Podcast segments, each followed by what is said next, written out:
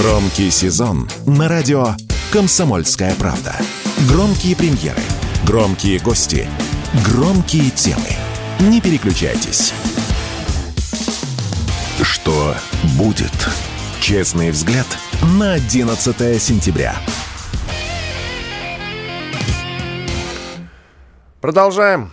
Иван Панкин в студии радио «Комсомольская правда». Начинаем новый час. Игорь Виттель приболел немножко, все в порядке, друзья. Совсем скоро поправится и вернется в строй. Так что не переживайте. Я напомню для тех, кто, может быть, этот момент пропустил, ну, периодически задают вопросы. Вроде каждый эфир повторяешь одно и то же, но вот некоторые забывают или, я не знаю, прослушали по ходу предыдущих двух тысяч эфиров, что прямая видеотрансляция ведется на нескольких площадках. Эти площадки — это а, наш канал на Рутюбе, это наша группа во ВКонтакте. Милости просим, подписывайтесь, вступайте, пишите там в комментариях в середине этого часа. А, еще отвечу на ваши вопросы, на какие-то отдельные.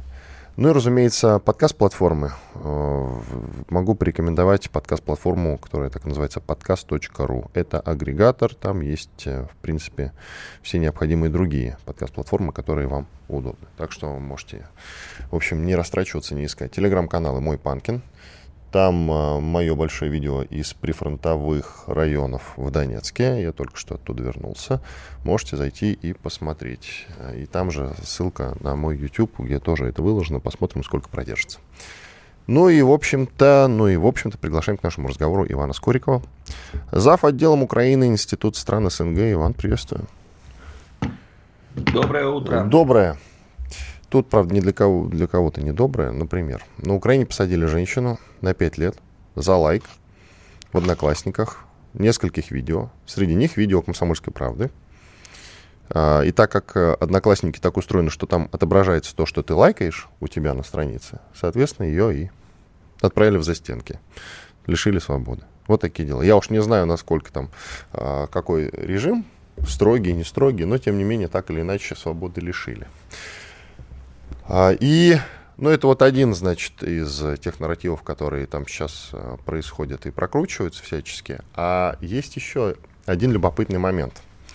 Есть э, на Украине такой товарищ, как Ермак. На самом деле фигура очень диозная и очень серьезная.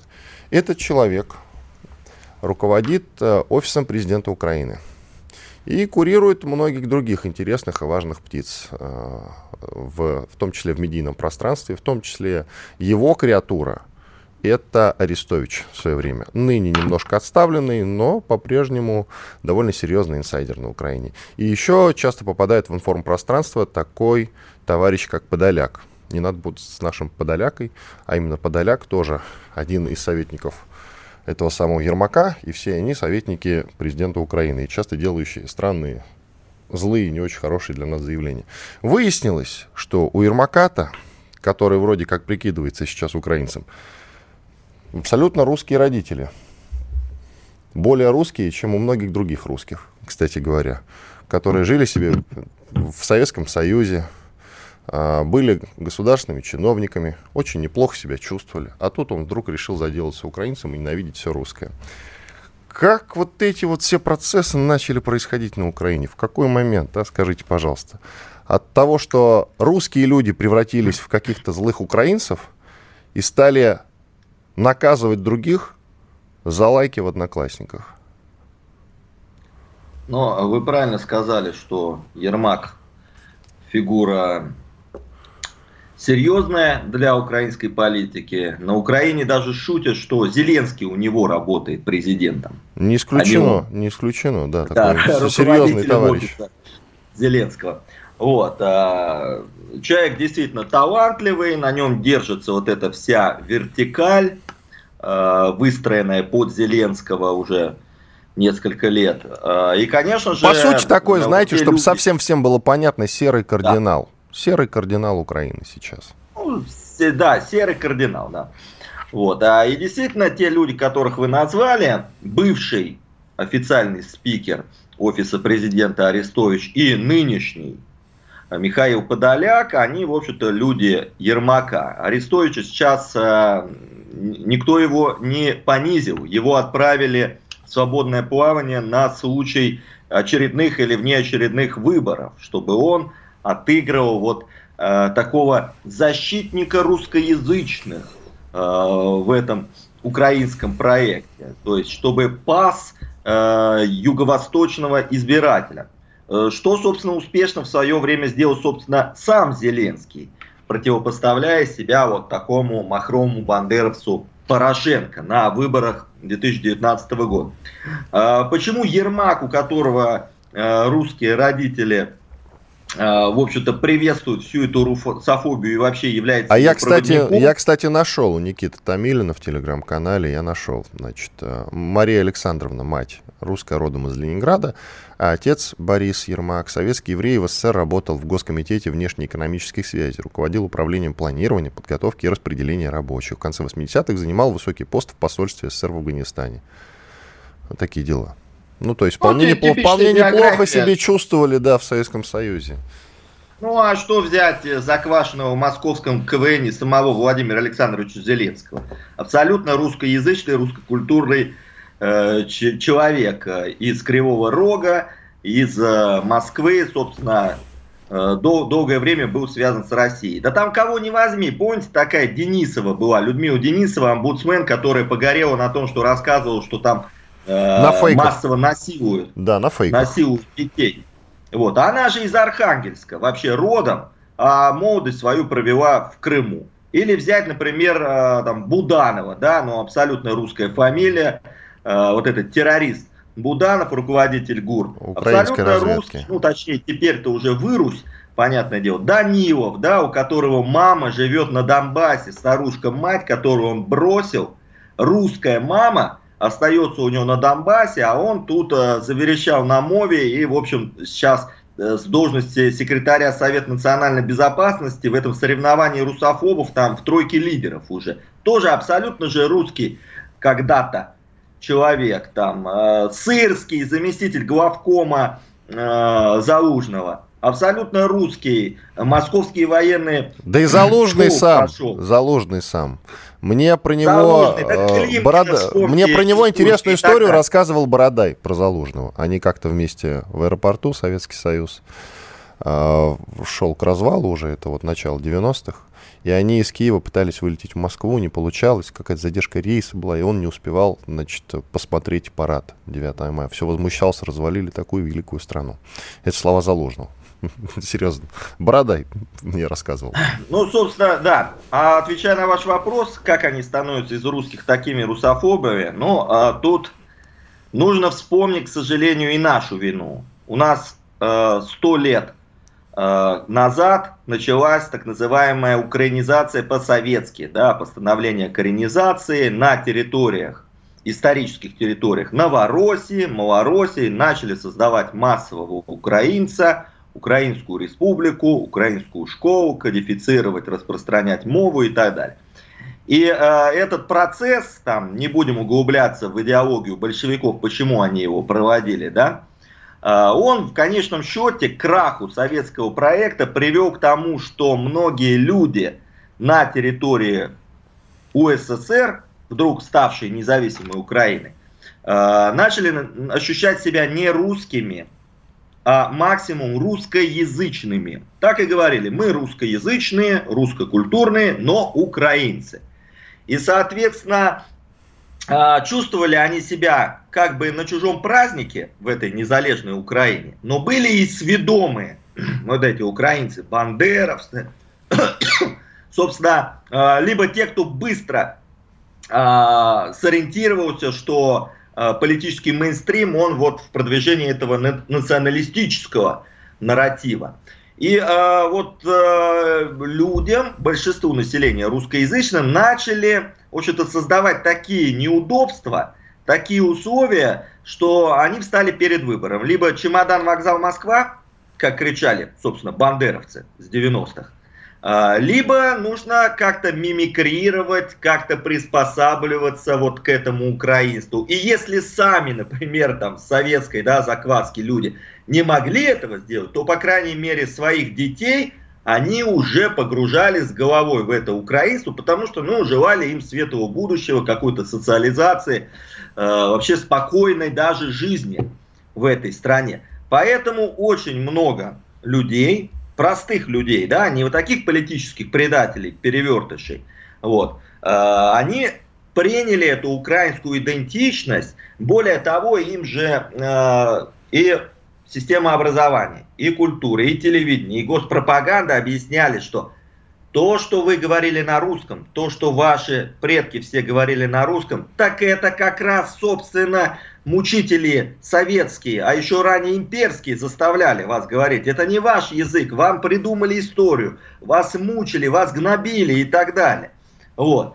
А, понимаете, как это произошло, вот эта трансформация от русских через русскоязычных в вот эти украинцы сведомые. Очень быстро. Э, к сожалению, фактически за одно поколение, да, если брать там вот 90-е годы. Да ну, я а считаю, что, что это произошло по... буквально за несколько лет после 2014 года. Процессы Нет, начались... это произошло гораздо раньше. Гораздо раньше это произошло. Тут много можно примеров привести, знаете, даже вот по отношению к церкви, да, казалось бы. Но, но вот это, это еще... продолжим уже после перерыва, Иван. Через две минуты. Иван Скориков, зав. отделом Украины Института стран СНГ, Иван Панкин. Уходим на небольшой двухминутный перерыв. Радио «Комсомольская правда». Срочно о важном. Что будет? Честный взгляд на 11 сентября. Продолжаем в студии радио «Комсомольская правда» Иван Панкин. На связи со мной Иван Скориков, зав. отделом Украины Институт стран СНГ. Рассуждаем о политическом украинстве и как произошла эта самая трансформация. Нормальные вроде бы люди изначально, часто с русскими фамилиями, вдруг стали украинцами. Причем русофобствующими украинцами. Ну, типа там Данилова какого-нибудь, э, главы СНБО, или какого-нибудь Буданова, главы украинской разведки, ну и так далее и тому подобное. Иван вот начал говорить о том, что все это произошло в том числе через церковь. Продолжите, пожалуйста. Не, ну, церковь это просто характерный пример был. А, и сейчас то, что мы наблюдаем, вот этот фактически раскол даже среди канонической украинской православной церкви, которая перестала, а, в общем-то, поминать своего патриарха, он на самом деле давно зрел. То есть э, вообще любая украинская идея это сделать национальной историю, политику, религию. То есть э, сейчас вот если эта церковь не присягает украинству, а украинство оно само по сущности своей антироссийское, то это значит априори чужая церковь. И я вот замечал, знаете, еще до 2014 года с верующими на Украине общаешься, и большинство вот говорит, наш блаженнейший, блаженнейший митрополит, да, а патриарха что-то как-то и не вспоминают, хотя вообще-то глава их церкви, патриарх московский и всея Руси. То есть, а, понимаете, вот эта местечковость, нацеленность на то, чтобы это все было национальное украинское, вот, оно не могло не привести к тому, чтобы э, вся эта идея, в том числе и в религиозном э, плане, стала антироссийской. Потому что вот украинец, о котором мы говорим, это политический выбор. Это политический выбор, причем уже э, происходящий несколько столетий. Да? Вспомним ту же русскую Галицию, где были партии москвофилов, русских, да, русинов и так называемых украинцев, которые потом выступили на стороне Австро-Венгрии в Первой мировой войне, ну а корпус течевых стрельцов, э, нанятый Петлюрой, потом э, его, в общем-то, полковники, руководители основали э, организацию украинских националистов, тех самых бандеровцев. Вот все это оттуда идет, когда, в общем-то, в русской крови родился украинский нацизм в этой, в Галиции, некогда русский. Теперь его из Галиции, ставший бандеровским пьемонтом, украинским пьемонтом, теперь вот этот процесс перешел э, на центральную Украину, это еще при Ющенко, а сейчас его пытаются даже и на Донбасс, и там что-то они претендуют на Кубань э, и так далее. Поэтому это абсолютно э, в рамках политического выбора. А что касается вот нацизма украинского, то он вообще политтехнологический. Уж тем более вот в, в высшем руководстве, да. Э, ну то есть, ну какие они изначально нацисты? там большинство из этих деятелей, включая Порошенко, да, самого такого э, бандеровца нынче, они же ходили и в московский патриархат, и с георгиевской ленточкой петлички. Вот. Но, в общем-то, идеология э, вот этого радикального западничества в форме русофобии, которая вот является, которая является украинский интегральный национализм, а она стала мейнстримовой, и поэтому они очень быстро сорвали там георгиевские ленточки, создали свою там украинскую церковь, э, забыли русский язык, э, все свои связи в Москве и стали продвигать э, нацистский украинский нарратив, там, и кричать бандеровский лозунг «Слава Украине! Героям слава!». Поэтому все это, конечно же, вот если потереть, это все фейковое. Но, к сожалению, для большинства населения эта идея э, вот этого радикального украинского национализма, она очень такая яркая, захватывающая. То есть вот э, борьба, борьба не только за себя, за свою нацию, за свою страну, мову, там, культуру, историю, но и вообще за весь цивилизованный, как они говорят, мир. Ну вы представляете, да, Раньше там украинец, его образ был, э, чистил сортиры где-то там в Польше, да, а теперь он защитник всего мира демократического. Вы представляете просто, как там эго повышается, особенно если не в окопах, а где-нибудь там э, в кафешке в Германии сидеть и об этом рассуждать. Вот. Поэтому, конечно, население, оно заразилось этой нацистской бациллой, этим украинством. И к чему все это идет? Вопрос вот такой, да. идет к тому, что чем... Смотрите, да. вот чем, когда я спрашиваю, к чему все это идет? Если они уже нынче такой довольно фашистующий режим, то встает вопрос, э, что будет дальше. До сжигания в камерах дойдет? Ну, а, на самом деле, не сжигание, но, по крайней мере, убийство и исчезновение людей на Украине и сейчас происходит. Вы попробуйте поинтересоваться судьбами тех, кто были вот пророссийские активисты еще с 2014 года. Там, если их обменяли кого-то, хотя это редко случается, потому что они граждане Украины все-таки, да, вот, э, то они, в общем, расскажут, что с ними делали. А многие из соратников по русской весне, они, в общем-то, вообще неизвестно, где находятся и живы ли. Вот. А чем это закончится в перспективе? К сожалению, чем дольше мы будем реализовывать заявленные цели специальной российской операции по денацификации прежде всего, а я под этим подразумеваю, кто бы вот э, не возмущался, но и деукраинизацию в политическом смысле тех территорий, которые мы освобождаем – вот. А, чем дольше это будет, тем сложнее потом будет расколдовать вот большинство населения, подверженное этой тоталитарной пропаганде русофобии.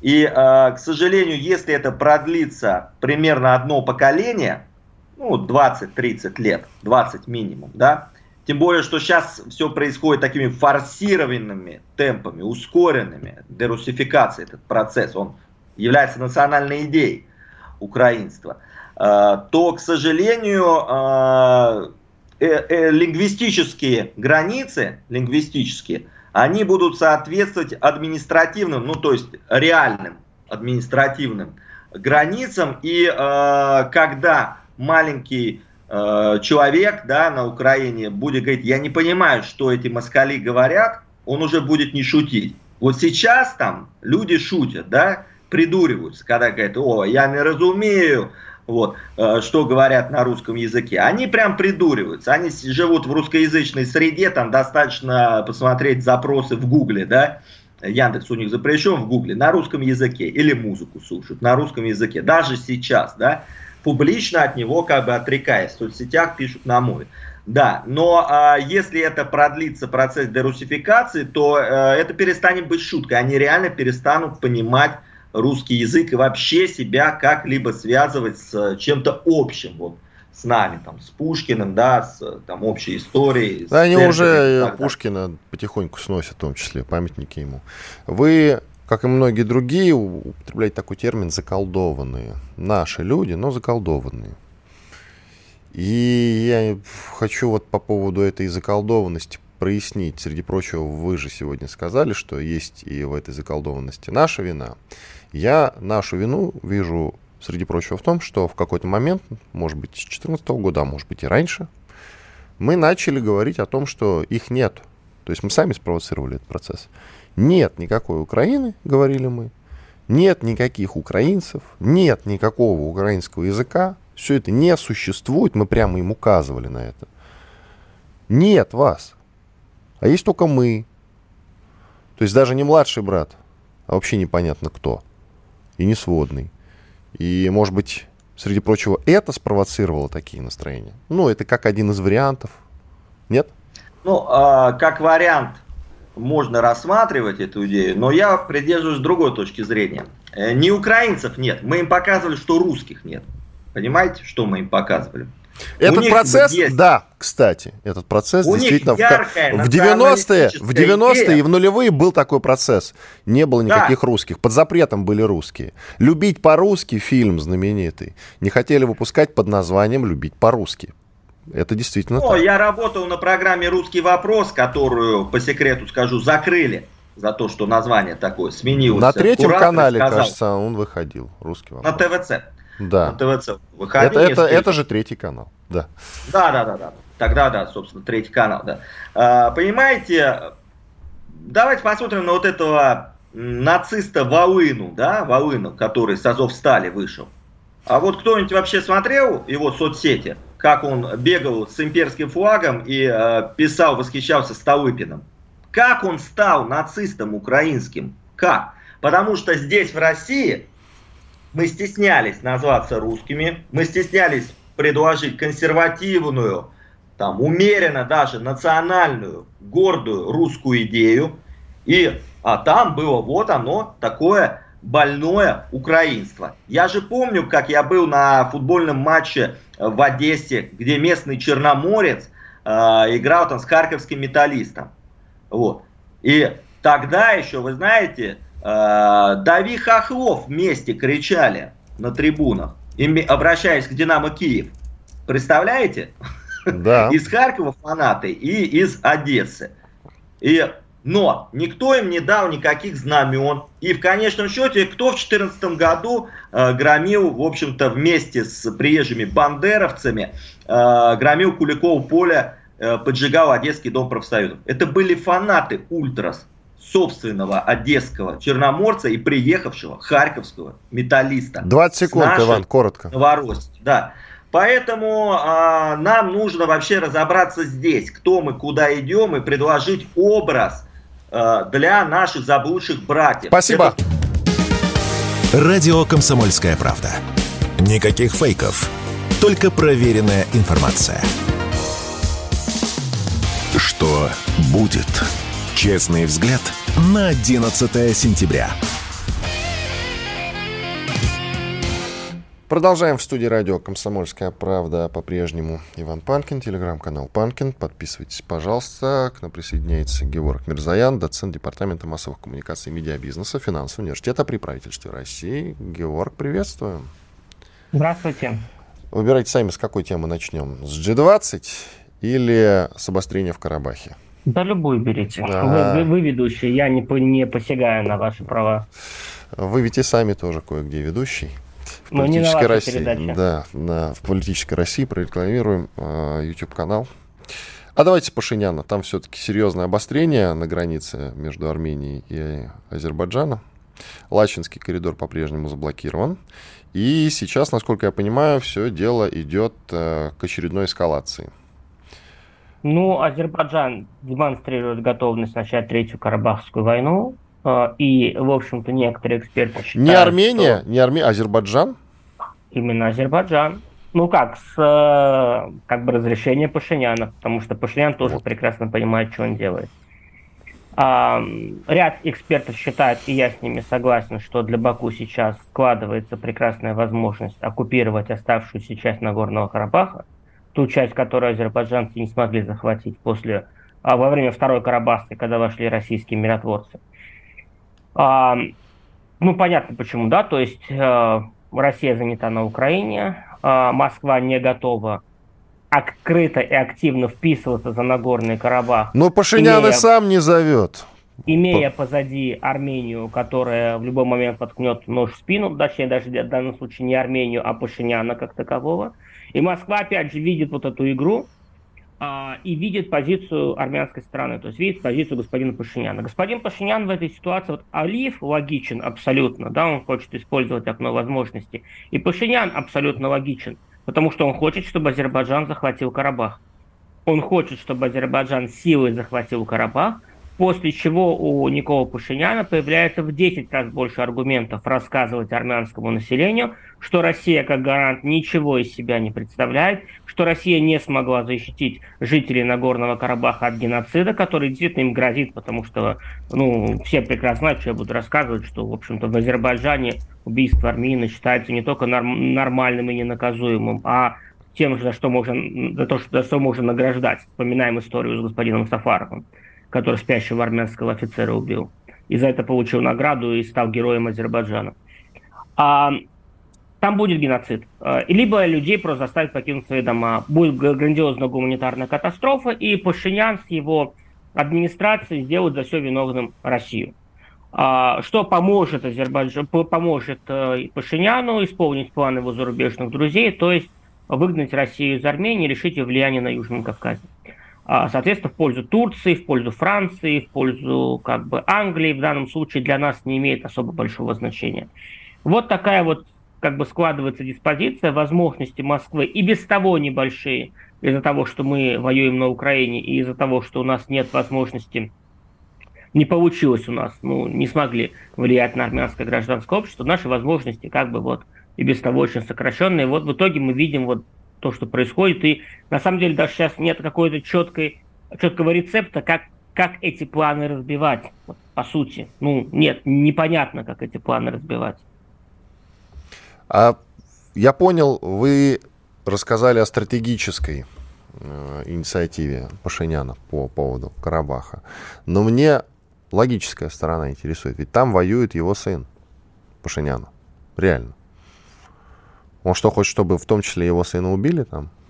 Нет, ну, его сына в нужный момент вывезут. Ну, это, это решаемый вопрос. У украинской элиты тоже э, сыновья типа воюют. У элиты, у украинской элиты, у украинской Нет, элиты там, там сыновья не такие, воюют. Кто, там есть такие, кто говорит, вот там мой сын находится на передовой, хотя там, ну, я что-то не слышал до сих пор, чтобы ни одного сына какого-нибудь из украинских топ-чиновников убили на Украине. А, в ходе войны. Вот что-то я не слышу. Это как бы решаемый вопрос. То есть, еще раз, а, вот если бы вы, например, представьте секундочку, вы армянский премьер-министр, у вас есть риск начала войны в Карабахе. Что вы сделаете? Да вы ну, будете проводить мобилизационные мероприятия в вашей стране, как минимум. Вы будете проводить мобилизацию, потому что э, и в случае начала войны, потому что наличными силами защитить невозможно. Достаточного оружия, может быть, нет, но можно набрать достаточное количество людей и просто как бы отправить кучу людей на фронт, чтобы они стояли насмерть до тех пор, пока Азербайджан не поймет, что э, Армения готова положить там, условно говоря, 10-100 тысяч человек, но не потерять Карабах, потому что считает его своей землей.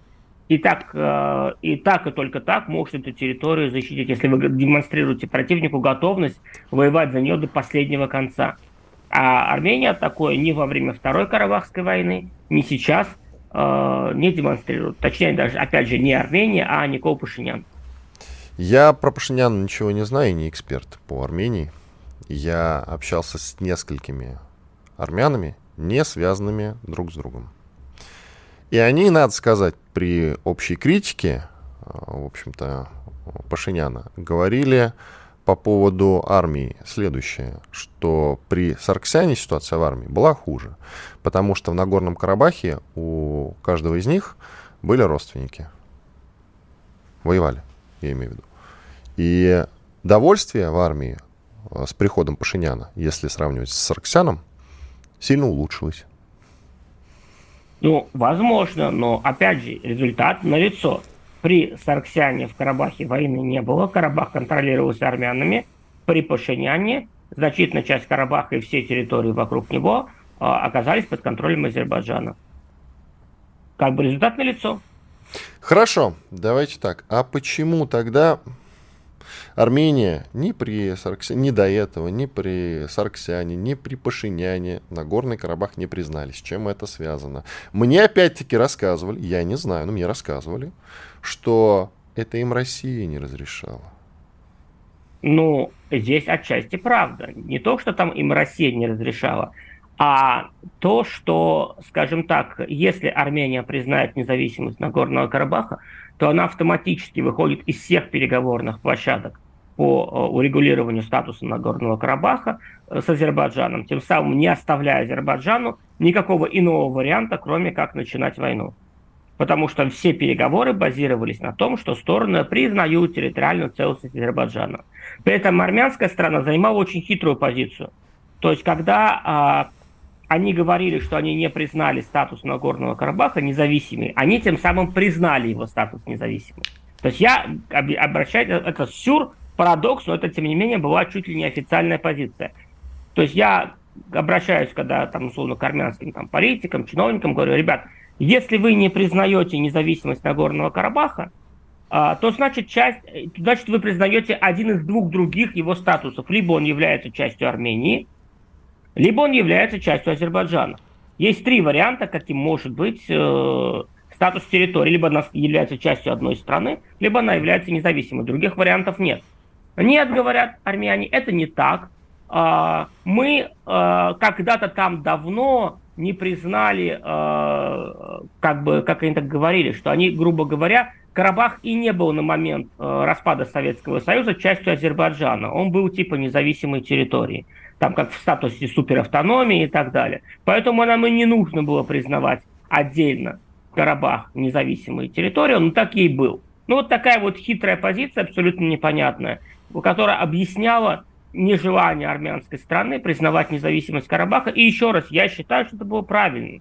То есть признавать независимость Карабаха до Второй Карабахской войны было нельзя, потому что это, будет, это стало бы явной провокацией в адрес Азербайджана и выходом из всех переговорных площадок. А вот когда началась война, когда Азербайджан все-таки ее начал, вот тот момент э, Армения, если бы она готова была защищать Карабах до последнего конца, она, а, объявила бы мобилизацию, и б, а, признала бы Нагорный Карабах независимой территорией. Или есть... еще лучше признала бы независимой территорией и присоединила его к Армении. Тем самым демонстративно отрезав себе все пути назад, как сделал, например, Путин а, осенью 2022 года, когда э, мы признали новые наши территории новыми нашими территориями. Тем самым всем тем, кто там что-то рассказывал, что мы можем Запорожье отдать Украине, что мы можем там вернуться назад в Крым и отдать весь сухопутный коридор Украине. Путин в самом поставил жирный крест, эти люди теперь вынуждены смотреть российскую конституцию, где написано, что итогом любых переговоров, любых переговоров, в том числе о мирном соглашении, не может быть сдача российской э, территории. Правильно ли я понял? Уходя, избегая войны, они, по сути, получили войну. Армения. Не признавая да. Нагорный Карабах. Ну, еще раз говорю, не, признавая, не признавали Нагорный Карабах они правильно. Они действительно тогда избегали войны. Ну, а и, ч- и, и почему получили войну? А потому что Никол Пашинян после прихода власти сделал все, чтобы эта война началась. Это, еще раз говорю, была его задача. Он собирался сдавать Карабах. Он собирался сдавать Карабах для внутриполитических причин, для ослабления карабахского клана и для внешнеполитических причин, для многоходовки по вытеснению России с Южного Кавказа. Я, знаете, Такая честно говоря, перед ним стоит. у нас до перерыва там осталось меньше минут, коротко. Я во все эти разговоры всегда э, не особенно верю, когда говорят, что вот он Пашинян, ставленник Запада, да, вот этот соросенок и все такое. Но можете, можете сказать, что это так, если это так. Нет, а не надо верить, надо смотреть на дела. Что ага. сделал? Во-первых, начиная с того, что... Ну давайте, ладно, когда... после перерыва, после перерыва Хорошо, продолжим. Давай. Иван Панкин, Георг Мирзаян, доцент Департамента массовых коммуникаций и медиабизнеса Финансового университета при правительстве России. Делаем небольшой двухминутный перерыв. После полезной рекламы и хороших новостей вернемся и продолжим. Оставайтесь с нами, слушайте радио «Комсомольская правда». Слушать другое запрещено, друзья. Громкий сезон на радио «Комсомольская правда». Громкие премьеры – Громкие гости, громкие темы. Что будет? Честный взгляд на 11 сентября. Иван Панкин и Георг Мирзаян, доцент Департамента массовых коммуникаций и медиабизнеса Финансового университета при правительстве России. Продолжаем. Итак, Пашинян, получается, реальный ставленник Запада. Ну, то есть, вот, без преувеличения. Нет, ну, смотрим, посмотрим по делам и смотрим по позициям. То есть, Никол Пашинян, приходя к власти, он приходил с какими позициями? Армения должна выйти из УДГБ, Армения должна выйти из Евразийского союза. Вот он с какими позициями находился на момент прихода к власти. Он может потом что угодно рассказывать, я передумал, я решил по-другому. Но если ты годами придерживаешься такой позиции, что изменилось, как бы ты, ты просто теперь вынужден эти позиции немножко скрывать. Это первый момент. Второй момент, смотрим на его дела. Пашинян оскорбляет Путина, Пашинян чистит э, армянскую, армянских силовиков от пророссийских э, сил, э, пардон, тавтологию. Пашинян э, арестовывает э, генсека УДКБ, потому что так захотел. Пашинян демонстративно сливает Карабах во время Второй Карабахской войны, еще раз, даже не, не объявив мобилизацию в стране. Просто смотря за тем, как, люди, как молодых армян в Карабахе убивают. А, и обвинив в этом Россию, потому что, мол, Россия дала снаряды, которые стреляют только на 10%. Соответственно, пашиняновские помойки, все средства массовой информации начинают рассказывать именно о том, что Россия не спасла, не помогла, давайте уходить в сторону Франции. Под что, естественно, французы сразу подсуетились и начинают рассказывать о том, как они могли бы защищать права армян, как они должны защищать права армян, но при этом палец о палец реально не ударяя для этого. А Франция или США могут им помочь все-таки защитить Нет. Карабах? А как они могут помочь? А, во-первых, то есть вообще такой, такой цели нет защитить Карабах на самом деле. Есть цель продемонстрировать готовность защитить Карабах, чем занимается Франция. То есть весь Там коллективный приезжал... Запад, в том числе те страны, которые сейчас, ну вот Франция, та же, которая вроде как на стороне Армении, они на самом деле хотят, чтобы Карабах ушел Азербайджану. Они, они хотят, чтобы Россия ушла с Южного Кавказа. Если для этого нужно отдать Карабах Азербайджану, Карабах, который абсолютно для них ничего не значит, ну пусть забирает кусок этой территории Азербайджан, если так надо. И, соответственно, ну опять же, даже если предположить, вот на секундочку, что Франция действительно захотела бы защитить Нагорный Карабах, предположить, как она это сделает? Во-первых, географически, как она это сделает. Э, Армения не, имеет ни выхода к морю, Карабах тем, сам, тем более не имеет выхода к морю. Во-вторых, как она это сделает институционально? Вот как? Э, у нее, во-первых, у Франции нет своих сил для этого, а активизировать НАТО никто не даст, потому что, во-первых, потому никто что не даст, никто не даст. Турция, да. а во-вторых, Турция член НАТО. Ну, поэтому объективно никаких инструментов Но и Франция защиты тоже член. нет. Франция же тоже член. Я имею в виду любые действия какие-то по линии НАТО в сторону защиты Армении, они не, не, они не будут реализованы по причине наличия Турции. Что бы там армянская диаспора во Франции, в США не хотел, сколько деньги, денег бы в это не вкладывал, это не получится, потому что Турция просто все заблокирует. Хорошо. Зачем же тогда Армения проводит военные учения с Соединенными Штатами Америки на армянской территории, которые совсем скоро Ровно. пройдут? Ровно за тем же, зачем э, жена премьер-министра Пашиняна едет в Киев участвовать в очередной антироссийской постановке киевского режима. И раздавать Затем... гуманитарочку, да. И раздавать, и раздавать политическую гуманитарочку, скажем так. Все это делается для того, чтобы показать армянскому населению наличие альтернативы России. Вот, смотрите, у нас нам Россия не помогает, поэтому мы в лице господина Пашиняна и его компании э, развиваем отношения с другими странами. Вот американцев пригласили проводить у нас учения. Это еще здесь, еще здесь есть одна важная задача, еще одна важная цель. Они прекрасно понимают позицию России. И, собственно, они и просчитывают позицию России. Москва резко против этих учений, что позволяет Пашиняну получить еще один аргумент для критики Москвы. Мол, Москва вмешивается в суверенную позицию Армении. А с чего, лишь, а с чего вдруг? И на самом деле здесь у Пашиняна есть прекрасный логический аргумент. А, почему Россия выступает против сотрудничества Армении с врагом России, если при этом сама Россия активно сотрудничает с врагом Армении. То есть в лице там Турции, тем более Азербайджана. А вот эта вот э, параллель, казалось бы, она абсолютно непробиваема. А, а Армения имеет право сотрудничать с Америкой до тех пор, пока Россия сотрудничает с Азербайджаном. Это параллель непробиваема, если мы будем с вами исходить из какой-то дипломатической логики и рассказывать о равенстве всех стран. Но на самом деле это не так. Страны могут быть равноправны, но при этом не равнозначны. а может быть тогда, в 2020 году еще, когда обострение началось, нужно было в рамках УДКБ вписаться все-таки за Армению? Для того, чтобы в рамках ОДКБ вписаться за Армению, нужно, чтобы Армения хотя бы подала официальный запрос в 2020 году. И когда Азербайджан атаковал территорию Армении, при этом не скрывая, что именно он территорию Армении атакует, Пашинян даже запроса в ОДКБ не подал. Это раз. Два, предположим, если бы он подал, если бы он подал, то тут стал бы вопрос о э, позиции других стран-членов ОДКБ. Например, Казахстан не стал бы вписываться, или Белоруссия. Здесь была надежда именно на, на то, что спишется сама Россия напрямую. Но в Москве приняли решение остаться в стране. В том числе потому, что не хотели, как бы понимали уже, что Пашинян враг, и не хотели тем самым ему якобы помогать выигрывать эту войну. По факту получили как бы серьезную ошибку. То, что получили. Я считаю, что нужно было тогда, несмотря на все аспекты, нужно было, а, демонстративно и жестко вмешаться, и, б, нужно было тогда убирать Пашиняна. Сразу, сходу. Но тогда Москва этого не сделала по целому ряду причин, которые тоже имеют на то основание.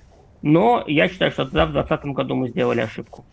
Потому что мы не вмешиваемся а... в дела суверенных стран. Да, но при этом мы, если мы должны определиться, либо мы не вмешиваемся в дела суверенных стран, либо мы определяем ситуацию на нашей периферии. Ну, в общем, мы... А, американцы бы вмешались, да. Конечно, потому что американцы понимают, что они формируют свою периферию. Они, как великая держава, в своей сфере влияния формируют всю внешнюю и внутреннюю политику. Этим же должны заниматься и мы.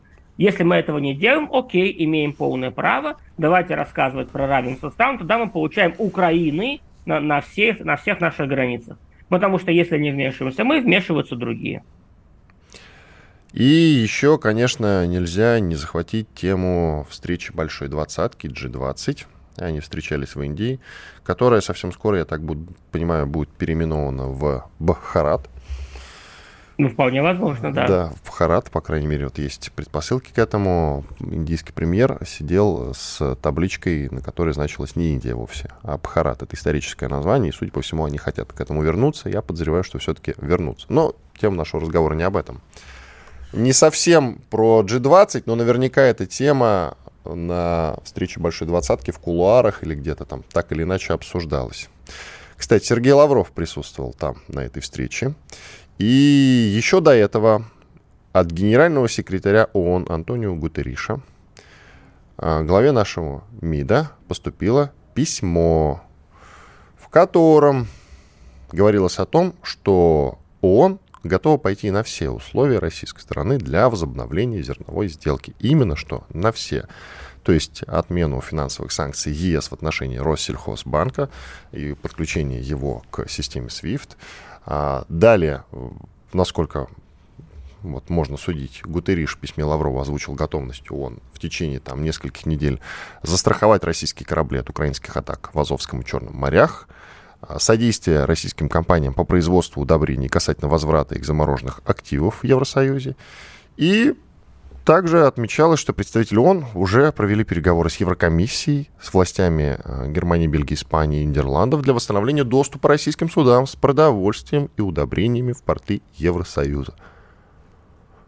Что-то звучит как-то слишком круто. Нет, а, помните прекрасный э, момент из э, э, собачьего сердца, да, мне нужна бумажка, броня, когда он разговаривал, когда профессор Преображенский разговаривал со Сталиным, чтобы к нему больше никто не приставал. Вот то же самое здесь. Пока мы не получаем официальную бумажку за подписью глав Еврокомиссии, Евросовета и Евросовета, а также президента США о том, что все санкции в отношении российских судов сняты, что никто никого не преследует, что американский Минфин не будет преследовать компании, которые страхуют российские суда. Вот пока мы не получим эту бумажку, ни о чем принципиально разговаривать нельзя. Что там обещает ООН, кому обещает ООН, это не имеет абсолютно никакого значения. Это ООН обещает. Нам что потом, с ООН спрашивать, если эти условия не будут выполнены? ООН из себя ничего не представляет в данном случае. Просто как бы какая-то номинальная структура, которая что-то там кому-то обещает. Вот если еще раз будут официальные заявления, под, письменно подкрепленные со стороны э, людей, принимающих решения и людей, отвечающих за это, тогда мы будем думать. Пока это исключительно словоблудие со стороны Гутерреша, э, мы на это должны отвечать и отвечаем следующим образом. Хорошо, прекрасно, мы готовы сюда сесть за стол переговоров. Но по итогам этих переговоров должно быть принято письменное решение – ну и вообще тот факт, что Лавров э, участвовал в саммите Большой Двадцатки, вы как оцениваете коротко? Я думал, что, честно говоря, будут приложены все усилия, чтобы нас там не было. Но, видимо, повлияло. Все-таки Нет, э, повлиял думал... наш выход из зерновой сделки. Тут же пригласили. Нет, они всегда, Коротко, они меньше минуты. Коротко. Индия пригласила бы. Вопрос не в том, э, участвовал бы Лавров, вопрос в том, должен ли был участвовать Путин. Вот как вопрос стоял. Если бы Путина там не было, приехал бы Лавров как бы что, что и произошло. Я считаю, что все-таки президент должен ездить на такого рода большие мероприятия, если не стоит вопрос безопасности. То есть, если мы, нам, нам же это никто не скажет, если действительно а, ФСО сказал, все, все, не успеваем, что безопасности нет, значит нельзя. Спасибо. Георг Мирзаян, доцент Департамента массовых коммуникаций, медиабизнеса, финансового университета при правительстве России. Иван Панкин был здесь, остался доволен. До завтра. Радио «Комсомольская правда». Мы быстрее телеграм-каналов.